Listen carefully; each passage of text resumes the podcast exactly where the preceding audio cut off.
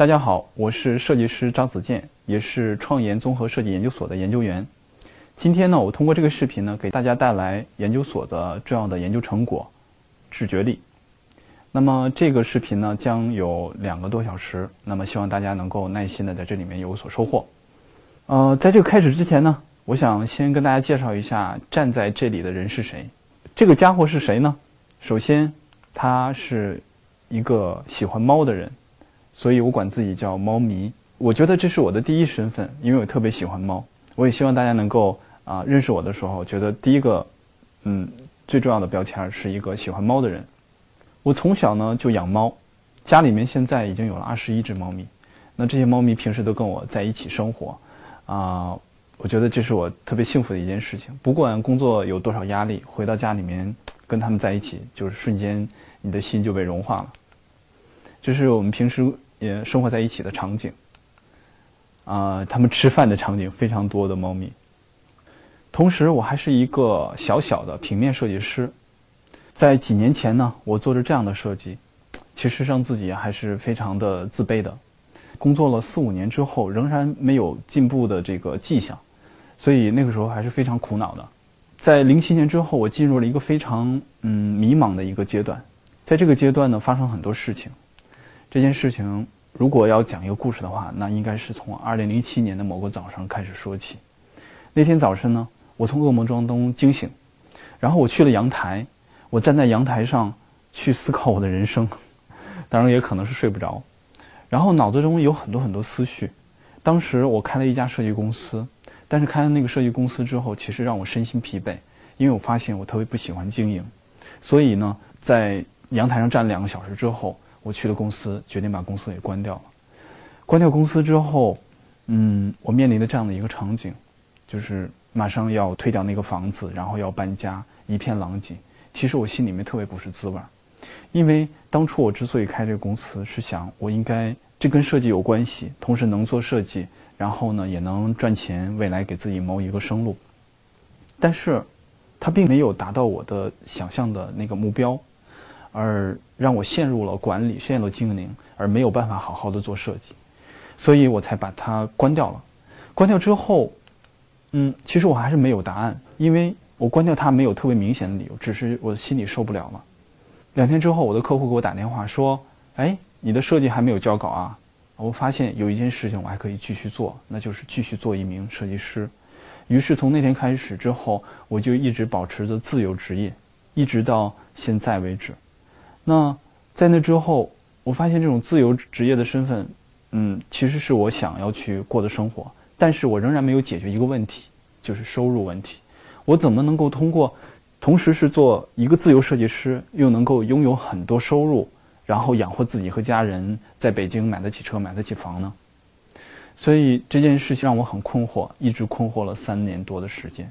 这三年我一直在找找答案，但是开始的两年我并没有任何的变化。于是，我开始走出去，走出去干嘛呢？跟那些我过去认识的设计师朋友、同行去聊天，我请他们喝咖啡。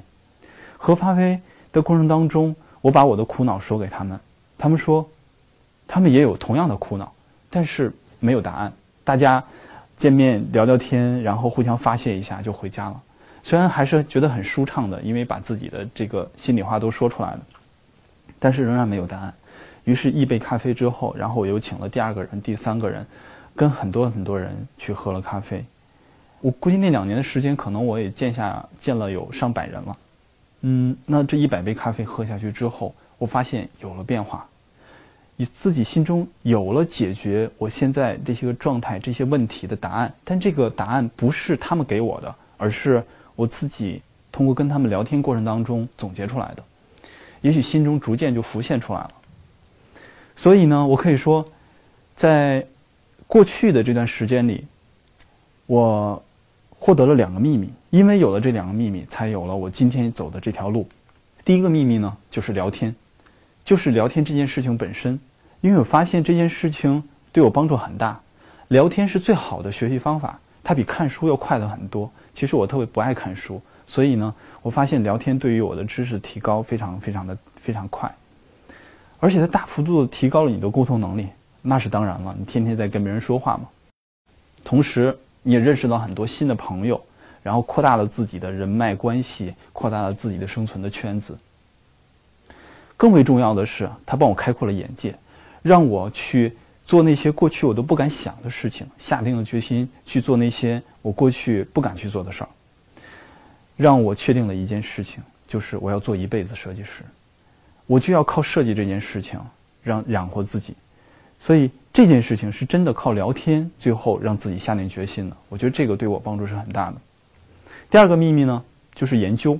研究这个事儿呢，其实帮我解答了我的疑惑。我刚才说了，我跟很多人去聊天，但是我发现他们根本就没有给我答案，我的问题还在那儿。那我怎么去寻找答案呢？那我就去查查资料，我去把我的这个想法跟别人去说，然后呢，我再去做一下验证，等等等等，所有的这个研究的行为帮我找到了答案。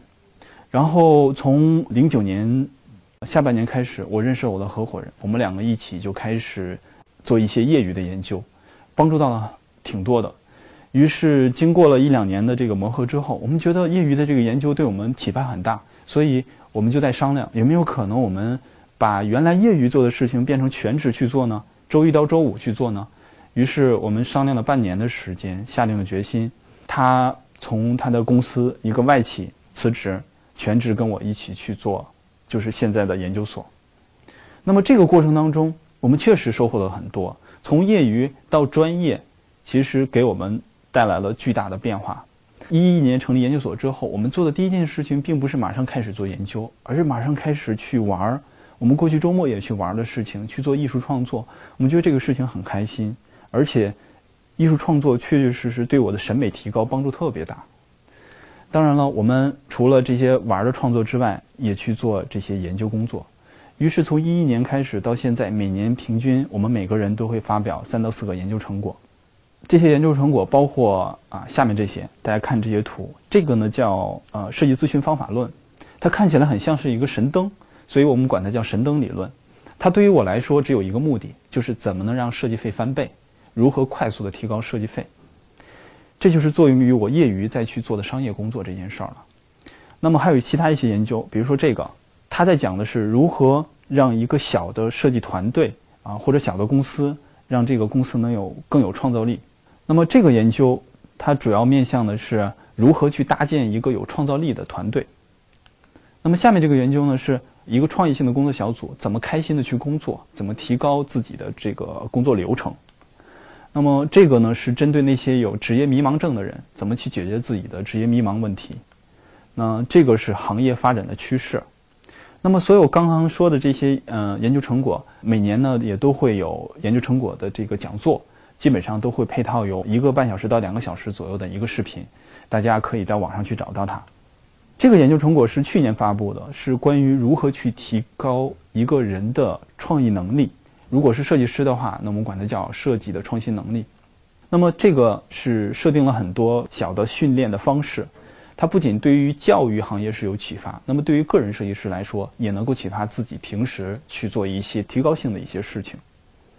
那么把这些所有的研究都加在一起，它在解答什么问题呢？可能你是觉得这些东西啊，东一个西一个，好像看起来是挺花心思的。那那么它对你有作用吗？它真的是有作用的，因为它回答了我很多问题。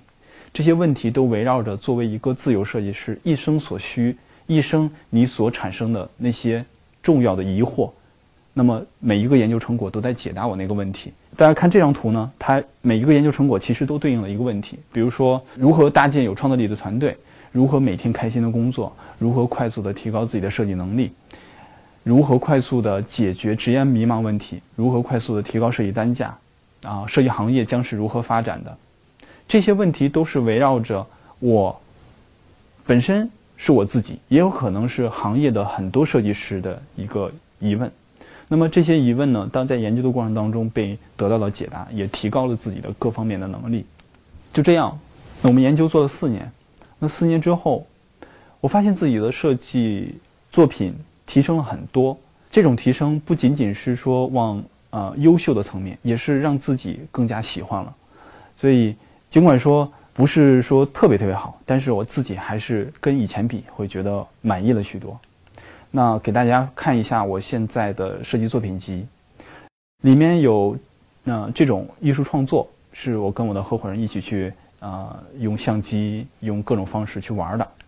那也有这种商业作品。那么这里面我展示的商业作品是偏多。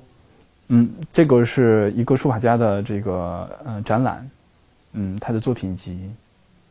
啊，这是一个，也是一个艺术展。嗯，这是前几年的这个，就是最近几年做的这个雾霾的海报展的主视觉。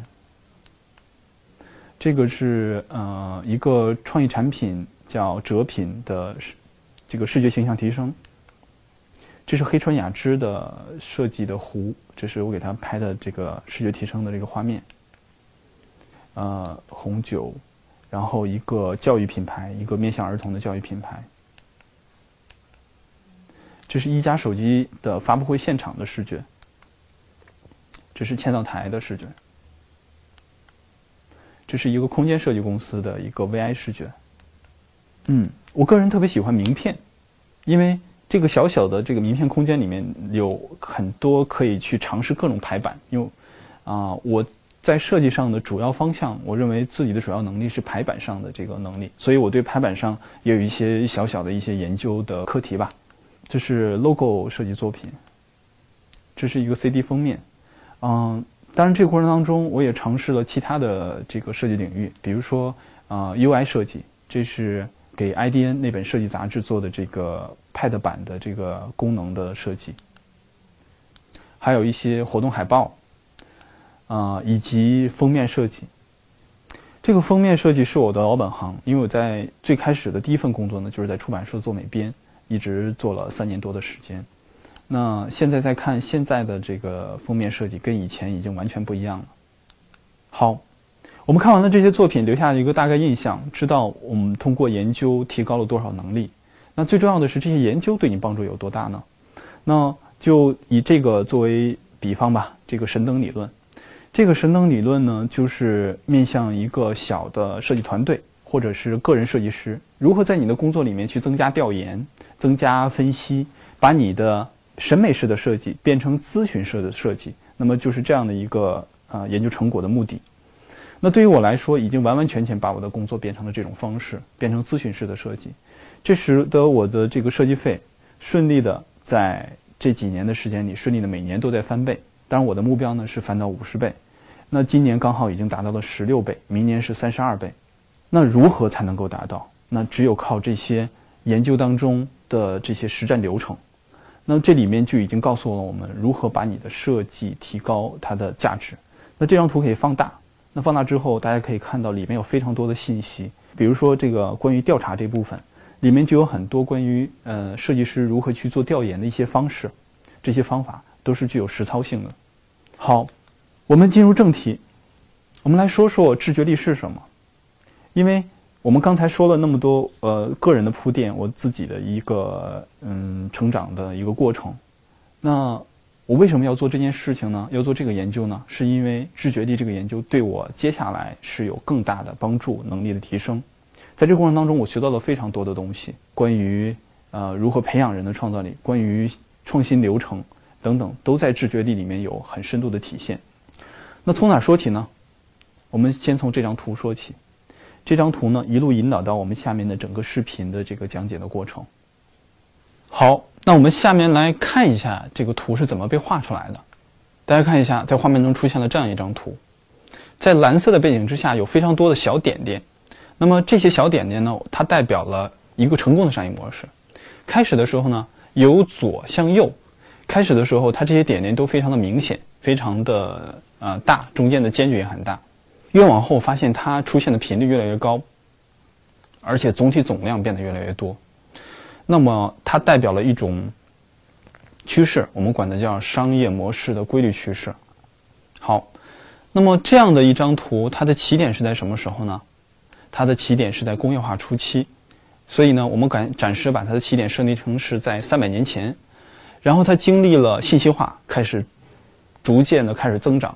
那进入情感化之后，变得迅速的变得很大。那我们现在这个阶段正是在信息化后期和情感化初期这个阶段。在这个过程当中，我们发现也有另外一个规律不得不关注到。这个规律就是刚才我们所说的那些商业模式的这个更新速度。开始的时候，在工业化初期的时候，一个成功的商业模式到下一个成功的商业模式中间可能会隔个十年、二十年的时间，这是比较正常的。但是我们发现，这个速度随着时间的推移，它的这个这个时间逐渐的缩短。那为了证明这件事情呢，我们来看下面这张图。我们看这些我们熟悉的一些公司，国内国外的。那么这些公司都有一个共同的特点，他们就是跟互联网都有关系，而他们。从成立到达到市值十亿美元这件事情花了多长时间呢？你看，基本上是在两年到一年左右。那么在这么短的时间内，跟过去的那个一个公司要达到这么大的一个呃市值的话，过去的公司可能需要花到十年、二十年的时间，但是今天这些互联网基因的公司却只需要两年的时间。他们成功的很快，但是可能他们死亡的也很快。这家公司目前已经破产了。仅仅是几年时间，那么这种商业更新速度的这个加快，是一个非常明显的一个变化。跟着这种趋势的变化，还有另外一个件事情也在变化。那那件事情就是我们这个社会随着这个商业经验的积累和商业模式的代替，就各种新的知识不断不断的增多，这些知识的积累也呈现这样的一个放大的趋势。知识总量整体激增，这是一个不争的事实。而且有人说，我们现在每隔三个月，我们的知识总量就要再翻一倍，可见它的翻倍的速度，那比我的设计费要翻得太快了。那我们能看到，这个知识的学习本身也是有一个规律的。那么这个规律就是我们的学习的规律。那你要在这个社会当中去获得某一个职业，或者你要去创业，那么你要需要学习到足够的知识。那么这个足够知识，你可能在某一个大学学习某一个学科要花三到四年的时间，这恰好是我们大学的这个学习的时间。但是，这个时间在三百年前是三到四年，今天还是三到四年。如果按这种模式不变的话，那未来还是三到四年。也就是说，我们在学习某一个专业知识的过程当中，这三到四年的时间是不变的。我们学习一门知识的这个这个节奏一直没有变化，因为这三百年来人的大脑没有发生任何的进化。但是我们发现商业规律却发生了很大变化。在开始的时候，商业规律中间的周期很长，你去学习一门知识，你可能花十年的时间都可以。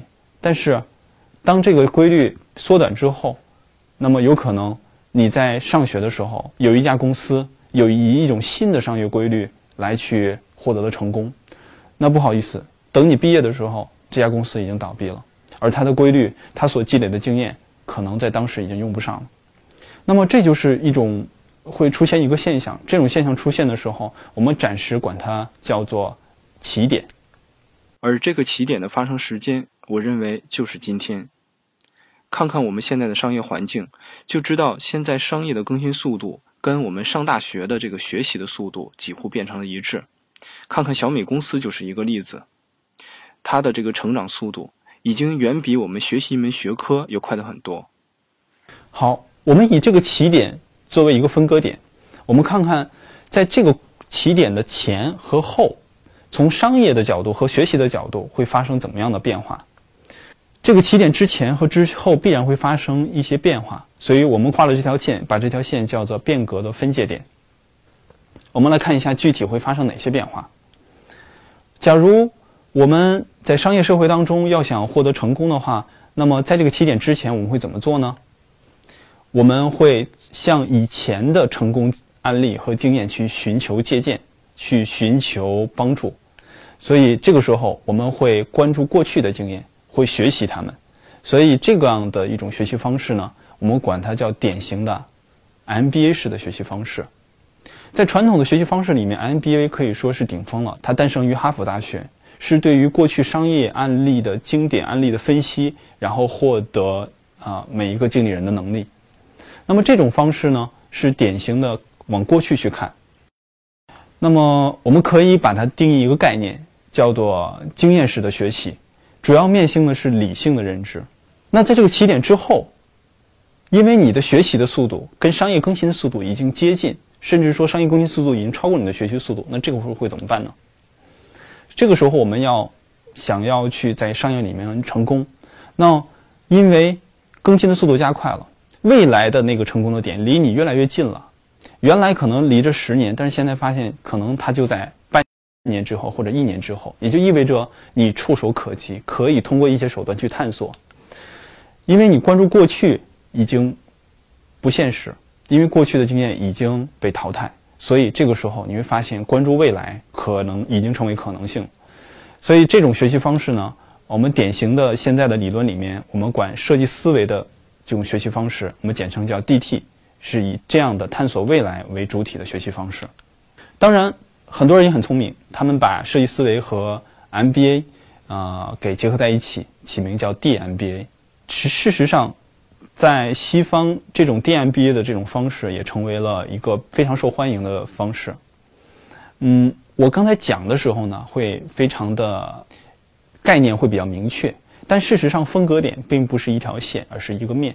这个面可能会。延长很长一段时间，所以未来我们清晰的知道是什么，过去我们知道是什么，我们就知道当下我们该做什么。好，我们重新再来看一下以 DT 为主的这样的一个学习方式呢，我们管它叫做探索式的学习，主要面向的是感性认知。好，我们再以这样的一张图啊来回顾一下刚才我们所说的。因为商业规律的迭代速度变得越来越快，使得经验套用的效率不断的降低，这是我们刚才所说的这个理论的这个利益点。那么，在这个节点之前和之后，发生过两个非常重要的这个学习方式的一个变革。那么，从 MBA 到 DT MBA 的方式我们管它叫做经验案例式的学习，它主要关注的是历史。那么 DT 这种方式，我们管它叫做探索式项目式学习。当然，DT 不是唯一探索式项目学习，还有很多。我们这里只是举个例子。那一个关注历史，一个关注未来。大家注意，不是简单的视角的转移。历史代表了什么呢？历史代表了知识本身。未来代表什么呢？未来不代表知识，只代表一种尝试和探索和创新。也就是说，过去我们在大学里面和我们受的所有的教育里面，都认为知识非常的重要，而学校里面所教的也是以知识为主，而未来恰恰不是关注知识，而是关注你的创新能力。所以这里面我们大胆地提出这样一个概念，在未来的学习方式里面，学习知识一定不是为主体的，而探索式的能力是成为主体。所以这个理论是非常非常的革命性的。好，我们再看这张大图，在这个变革点。跟上面的这个商业规律之间有一个交叉线，那么这个交叉线呢，它代表了两个时代，这两个时代呢，就是对于人的要求了。我们看一下是什么呢？在工业化之后到现在，我们认为在整个人类社会里面，纯理性的这个认知和纯理性的能力是非常重要的。所以那个时候，高智商、高知识、理性的人，还有经理人等等等，是在这个社会中是有很重要的地位的。但随着这个时代的发展，我们这个时代进入了非常复杂的一个时代。这个时候，感性跟理性同时作用，就是对于人才的这个需求已经发生了变化。由原来的纯理性的人才，现在发展到了要求要感性和理性去融合的。所以我们现在会看到很多书，关于设计师和艺术家的潜力、未来的作用等等等等，都在说这件事情，都在说感性和理性混合这件事情有多么重要。所以。这个时代的大的变化，我们管它叫超复杂时代已经到来了。那有什么证据说明它到来呢？这个证据的第一点就是，因为我们每一个人都通过互联网被连接在一起了，这造成了信息的超复杂和这个复杂的啊这样的一个时代的产生。制造这件事情变得越来越简单了。我们知道现在最近特别流行 3D 打印机。那么大家知道，其实三 D 打印机除了我们打玩具之外，在工业化的那个工厂里面是可以打印大型的东西的。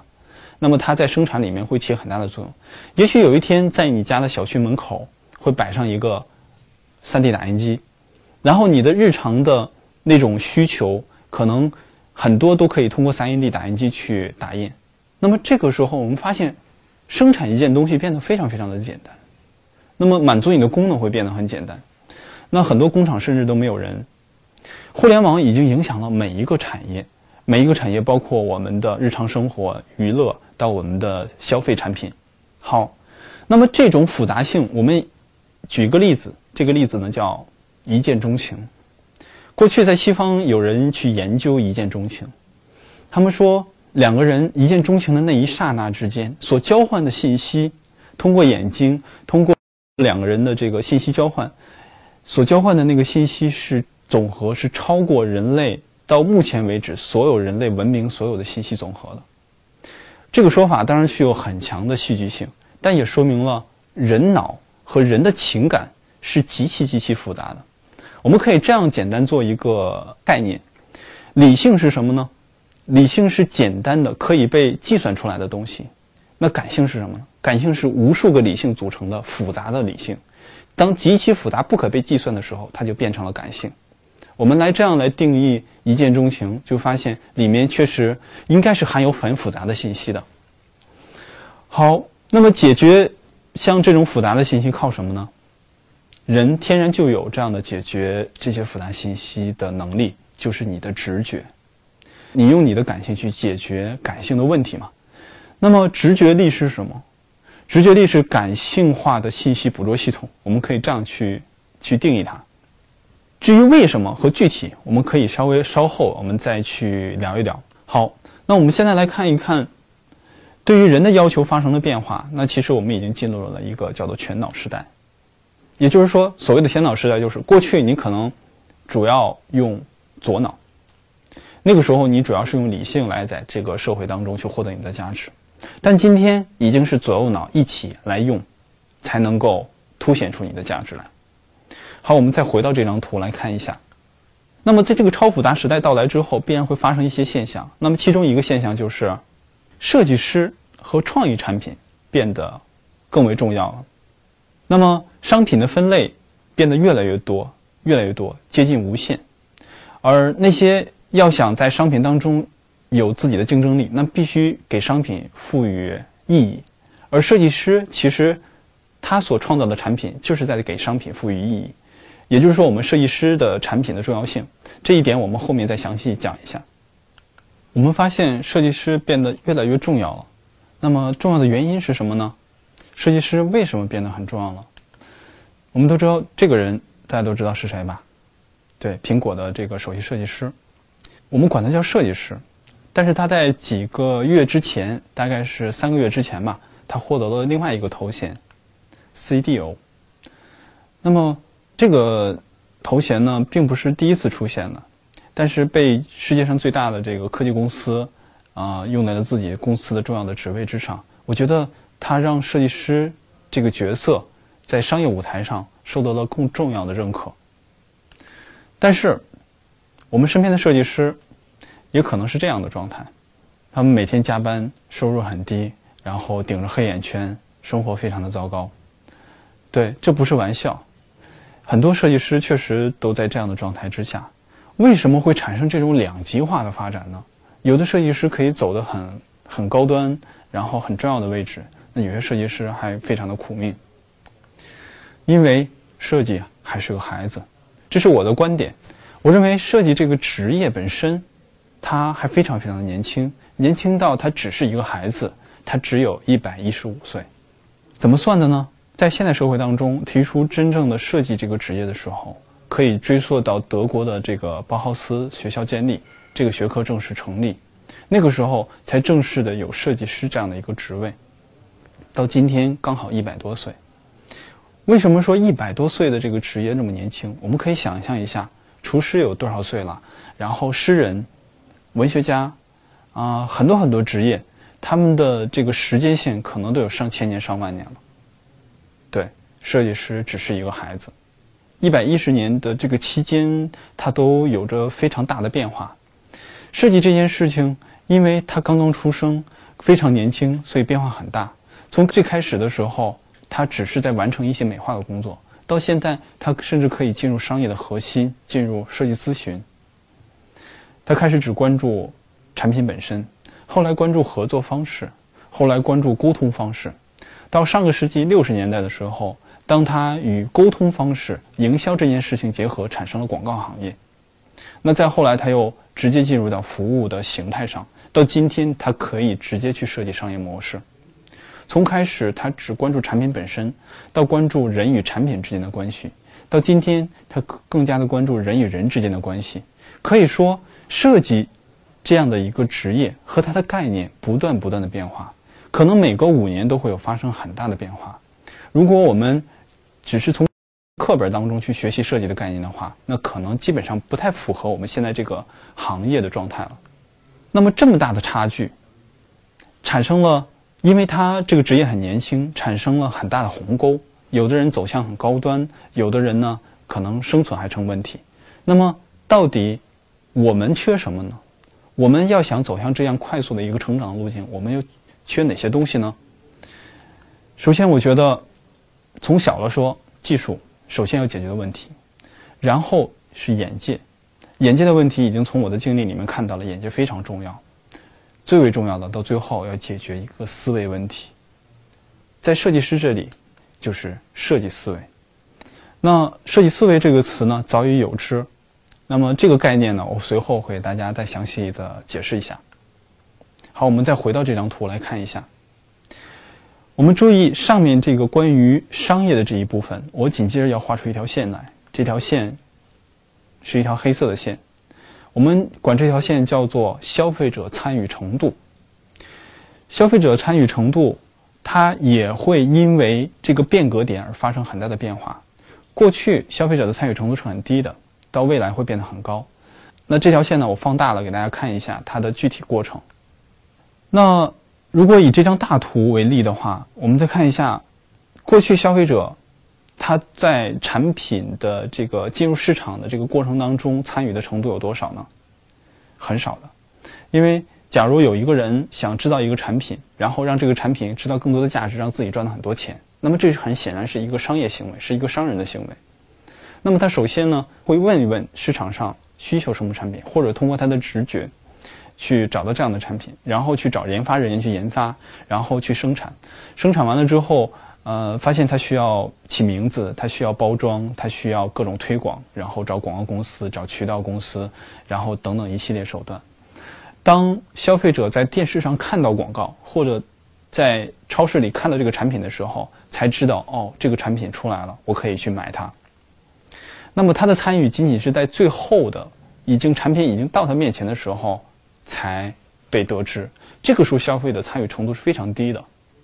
好，我们绕过现在和过去，我们来看一看遥远的未来。很多经济学家都说，未来是消费者主宰一切的这个世界。那个时候，因为技术的发展，可以让消费者完全去定制某一个产品，而没有必要去批量生产产品。就好像我们前面说的 3D 打印机这样的技术，这样的技术已经可以满足一个消费者通过自己完全定制去得到一个产品了。那未来可能一部手机也是这样的，也是有可能是你自己需求的那个产品由完全由工厂单独为你生产一个，那个技术很快就会达到。但是那个科幻的未来跟我们没有什么关系。尽管经济学家、互联网学家他们已经说了这样的预言了这样的事情，但是跟我们现在没有任何意义。因为我们不可能去等待的那一天的到来，那基于当下，怎么办呢？消费者既不是完全被动的，他也需要参与到这个过程当中，你的生产产品的过程当中，也不是完全主动的。这个时候，他们两个之间，制造产品这件事儿和消费产品这件事情，他们两个之间需要强烈的沟通。那么这种沟通方式可以通过互联网，也可以通过设计思维。设计思维正是一个。生产方跟消费方之间沟通的工具，而它的一系列过程就是促进这种沟通。好，既然讲到了设计思维，我们来看看设计思维的前世今生，看看它是怎么来的，它为什么在这个社会当中起到了这么样的作用呢？那不得不讲到这家公司 IDEO，它是在十年前第一次提出这样的一个概念，并且在呃全世界推广开来。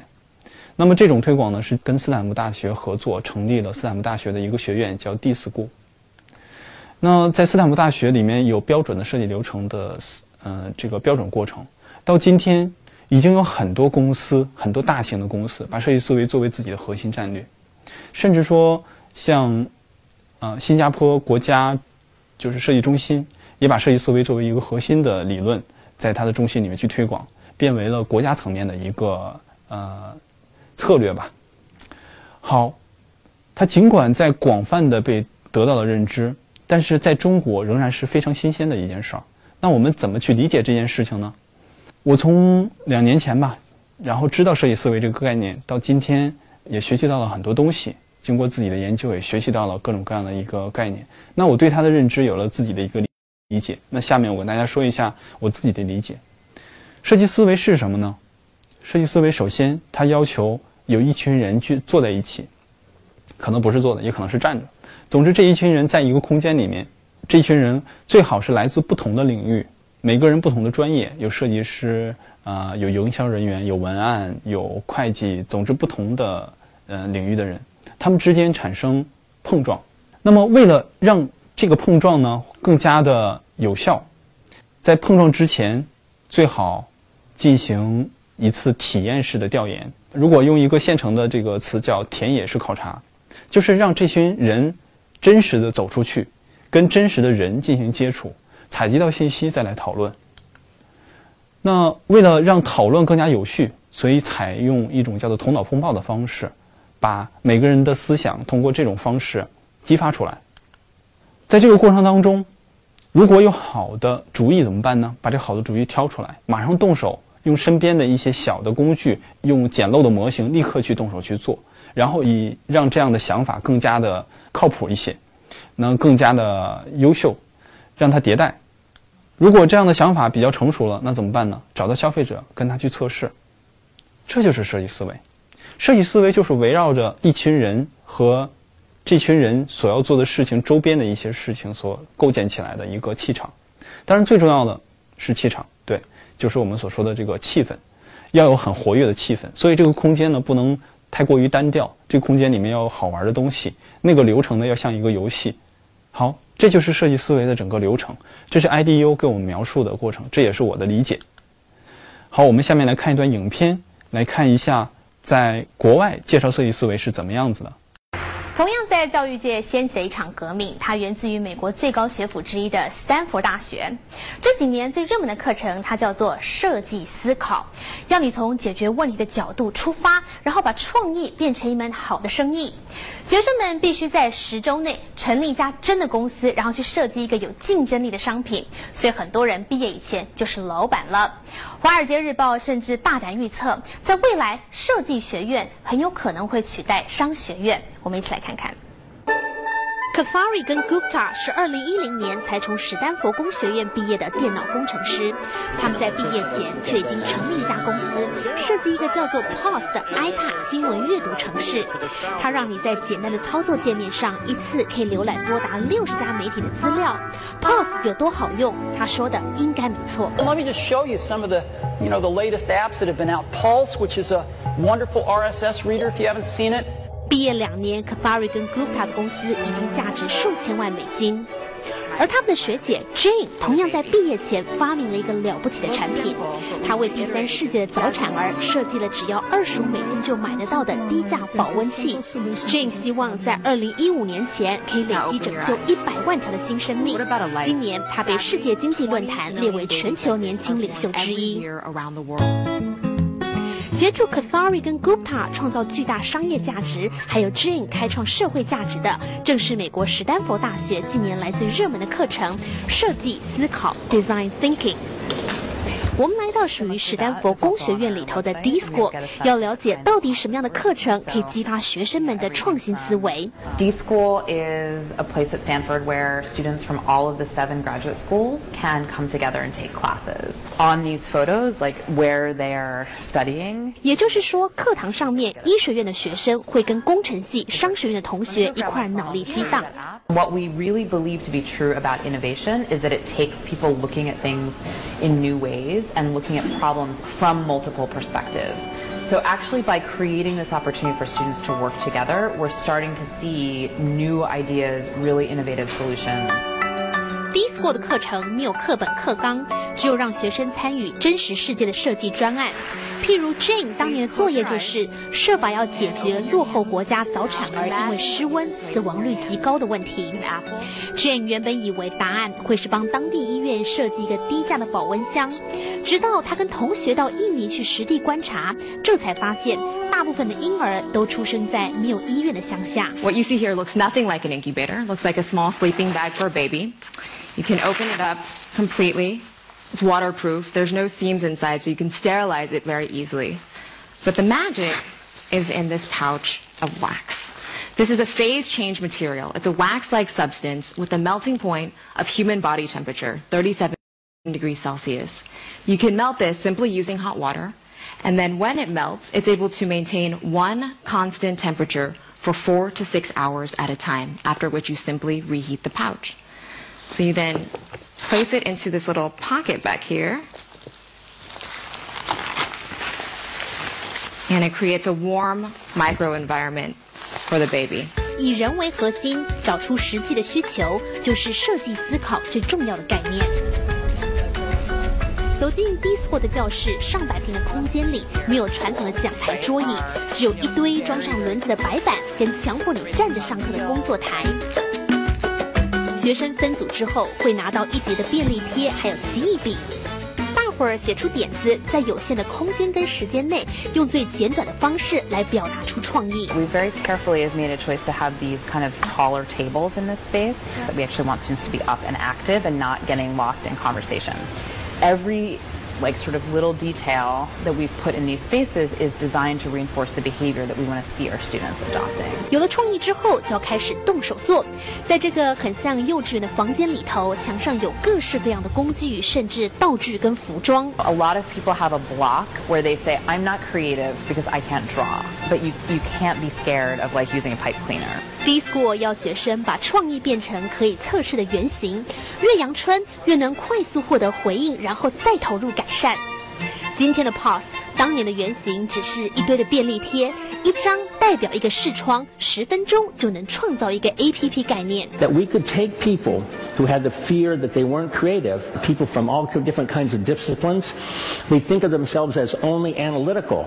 And they come in and they go through the process, our process, they build confidence, and now they think of themselves differently. And they're, total, they're totally emotionally um, excited about the fact that they walk around thinking of themselves as a creative person. David Kelly，全球知名设计公司 IDEO 的创办人，也就是他，将设计思考变成一门可教授的课程。 Kelly 说：“其实我们每个人天生都有创新的能力，只是传统教育让我们从四年级后就停止相信自己。”由 Kelly 开创的设计思考已经被 Harvard、MIT 争相采用，而史丹佛为企业人才所开设的设计课程，三周一万美金还堂堂爆满。台湾有企业家试图引进，跟国立大学合作，譬如台大就出现了不一样思考社团。在景气复苏缓慢的年代，企业都在寻找新的竞争力、新的创造力，也难怪 D School 被看好未来可能取代 B School。好，我们刚才看了这些视频之后，我们来总结一下设计思维的核心是什么。那我的总结呢，管它叫设计思维四板斧。第一板斧呢是它告诉你，创意不在你的脑子里面，创意在哪儿呢？创意在消费者的心里。过去我们认为，我们的创意是来自于个人头脑的里面的一个火花，事实上恰恰不是这样的。真正优秀的创意不是你想出来的，而是消费者在心里面就有，只是他自己不知道。那你需要通过一系列的方法，从他的心里把它找出来、总结出来，这个是真正的创意。因为这样的东西会让消费者觉得，哎，这个东西我想要，但是我过去自己没想到。那么，这就是设计思维告诉我们的：你创意不在你那儿脑子里，而在消费者的心里。第二点呢，是创意来自于跨界的智慧。过去设计师总喜欢单打独斗，而恰恰很好的创意是来自于综合的这个碰撞。假如说你有 A、B、C、D 四个非常棒的主意，那最好的方式并不是把它们分别列出来，而是由 A 想到 B，想到 C，想到 D，所以把这几个方法逐渐的叠加在一起，在这个团队里面发挥一加一大于二的这种效果。那在这个过程当中，就像这些图片一样。集中一个团队，不停的在思考，然后不停的去碰撞，把这个团队的智慧结合在一起。你的想法也许是基于另外一个人的想法，然后别人又基于你的想法，不断的完善。为了激发这样的一个过程呢，会设置很多游戏的环节，让你的头脑更活跃。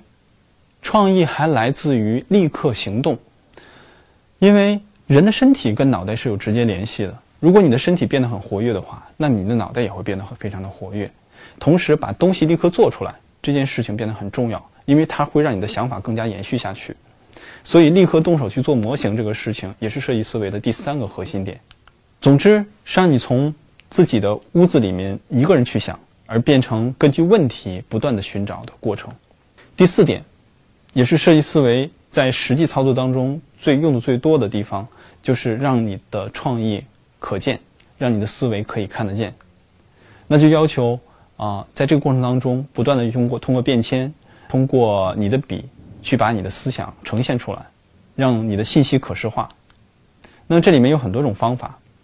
设计思维除了设计师可以去用之外，更为重要的是，它变成了所有其他非设计师的创造性的这些呃人员可以用来创新的工具。甚至说，需要通过公益行动救助的那些人，他们也可以通过设计思维去自己解决自己的问题。IDEO 这家公司的这个 CEO 啊，蒂姆·布朗曾经说过。乔布斯之所以说从来没有去做问卷，去问顾客需要什么，是因为他知道他需要什么，而我们知道吗？这句话的意思是说，乔布斯知道，他是一个天才，但是我们不一定知道，所以我们需要借助一些工具，让我们能够接近乔布斯的那种能力。那刚刚我们通过对于设计思维的了解，我们发现，它几乎都是针对于集体智慧的。集体智慧是一群人才能做的事情，那对于个人来说是怎么样子呢？我们发现它适合于集体，它需要在工作当中进行，它有很多种方法，但是对于个人来说，似乎设计思维没有起多大的作用，而且它不适合于日常，它不针对于个人能力的提升。但这个时候，当我学习了一段时间之后，我发现设计思维有它的局限。那么这些局限就是不适用于个人，所以以设计思维为基础，我开始进行本土化的思考和根据我个人的能力，呃和个人的需求，我发现我需要把它扩展成让中国设计师和个人能够受益的东西，所以才有了我们今天的这个研究方向。如果我们要在公司里面去推行设计思维的话，实际上我们要面临非常多的问题，比如说员工的能力、人员结构的问题。管理方式、市场环境、你的空间配置、你的理念等等等等，似乎很多地方都不符合设计思维这个流程的核心。所以在今天，在中国有很多人在做设计思维工作坊，但是它却局限于工作坊本身了，而真正去工作的时候根本用不到。难道设计思维只是一个工作坊一个开心的一个过程吗？只是一次启发而已吗？而不能真正的进入到公司里面改变公司的这个流工作流程吗？这就是我要思考的一个问题，也提出了设计思维在中国今天面临的困境。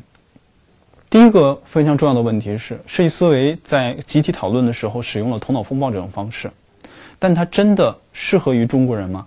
在呃，我这两年的这个实验当中，我发现很多中国人在头脑风暴的过程当中是很不适应的，因为中国人很腼腆，而且呃，中国人很多特性在头脑风暴里面活跃不起来，所以。我们是否要对头脑风暴这种方式进行改善呢？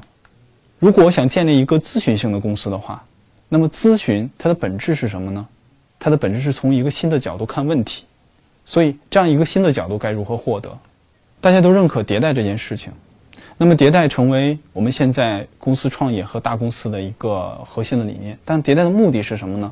迭代的目的是产品要紧跟需求。那么需求能跟得上吗？设计思维能帮助我们去紧跟这些需求吗？